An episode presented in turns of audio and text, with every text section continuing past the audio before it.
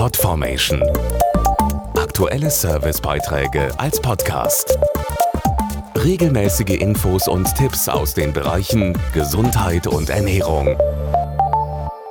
Wenn jemand verliebt ist, spielen die Hormone verrückt. Dieser Spruch zeigt sehr gut, wie sehr wir von Hormonen beeinflusst werden. Sie machen uns glücklich oder traurig und steuern unzählige Vorgänge im Körper.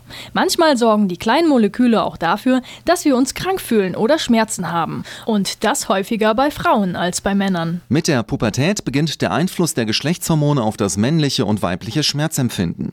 Dazu Dr. Astrid Gendoller, Fachärztin für spezielle Schmerztherapie. Vor der Pubertät leiden Mädchen und Jungen gleich häufig an Kopfschmerzen. In und nach der Pubertät verschiebt sich das Geschlechterverhältnis so auf 3 zu 1 zu Ungunsten von Mädchen und das liegt vor allem an den Schwankungen von Östrogenen in dem Zeitraum. Bei rund 35 Prozent der Patienten mit Spannungskopfschmerzen spielen hormonelle Faktoren eine Rolle.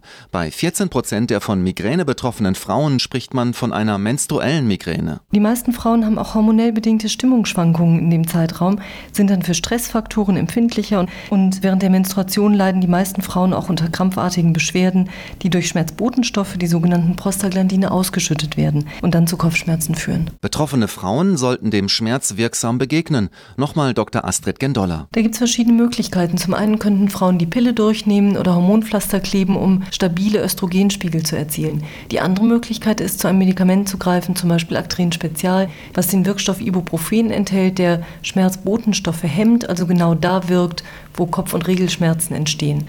Wichtig ist natürlich dann auch auf auslösende Faktoren wie zum Beispiel Saunabesuch oder Alkohol zu verzichten.